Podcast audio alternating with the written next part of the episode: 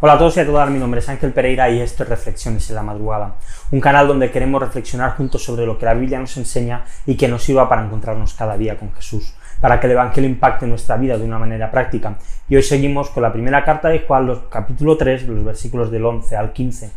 Si hacemos memoria cinematográfica y pensamos en películas juveniles de instituto, es fácil recordar algún personaje que era el centro de la burla de sus compañeros, ya sea porque viste diferente, porque sus gustos no tienen nada que ver con el resto, o simplemente porque es alguien débil y es alguien a quien es fácil, de quien es fácil reírse.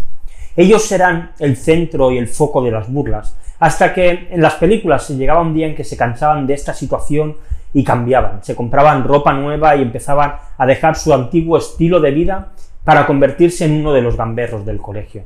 Esta historia puede parecer casi imposible quizá en nuestros tiempos, pero la realidad es que no es tan imposible. Al final es el mensaje que la televisión, que los medios de comunicación, que la presión mediática, que este posmodernismo en el que vivimos promueve el, sobre aquel que es diferente, para que se una al grupo. En esto Juan también tiene algo que decir. Mirad, los versículos de hoy dicen, porque este es el mensaje que habéis oído desde el principio, que nos amemos unos a otros, no como Caín, que era del maligno y mató a su hermano. ¿Y por qué causa le mató? Porque sus obras eran malas y las de, sus, y las de su hermano justas. Hermanos míos, no os extrañéis si el mundo os aborrece. Nosotros sabemos que hemos pasado de muerta vida en que amamos a los hermanos. El que no ama a su hermano permanece en muerte. Todo aquel que aborrece a su hermano es homicida, y sabéis que ningún homicida tiene vida eterna permanente en él. Y esto creo que hace que pueda surgir una pregunta. ¿Deben los cristianos actualizarse para promover mejor el Evangelio y para ser más atractivos? Tenemos que, que partir quizá de una idea, ¿no? De que el Evangelio no ha propuesto nunca un atuendo, no ha propuesto nunca una manera de vestir. La cultura siempre ha sido importante y es verdad que hay algunas ramas quizás más radicales, pues que hablan de cómo hay que llevar la barba, de cómo hay que vestir, pero lo cierto es que la Biblia no habla de una ropa determinada, no habla de que tengamos que llevar túnica, ni pantalón largo, ni pantalón corto, pero sí que nos habla de que tenemos que ser discretos, que lo que tiene que llamar la atención de nosotros no es nuestro físico, sino nuestro corazón.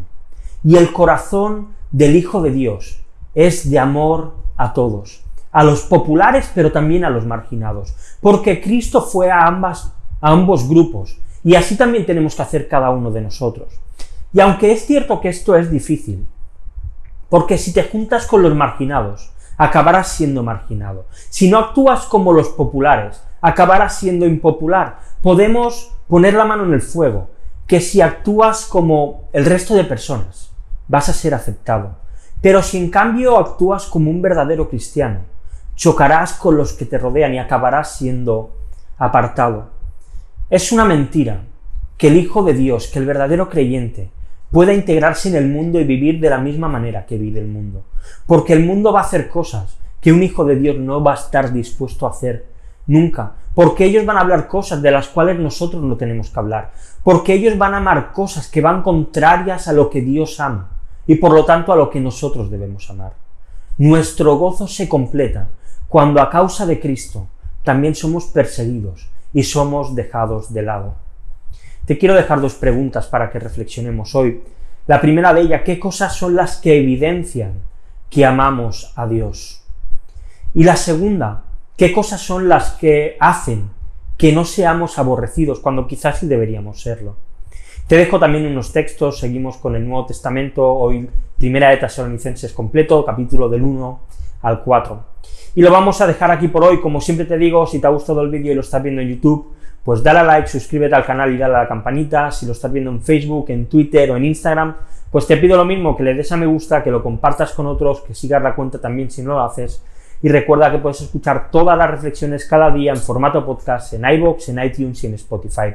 Así que nada más, lo dejamos aquí por hoy. Mañana volvemos con una nueva reflexión aquí en Reflexiones en la Madrugada. Hasta mañana.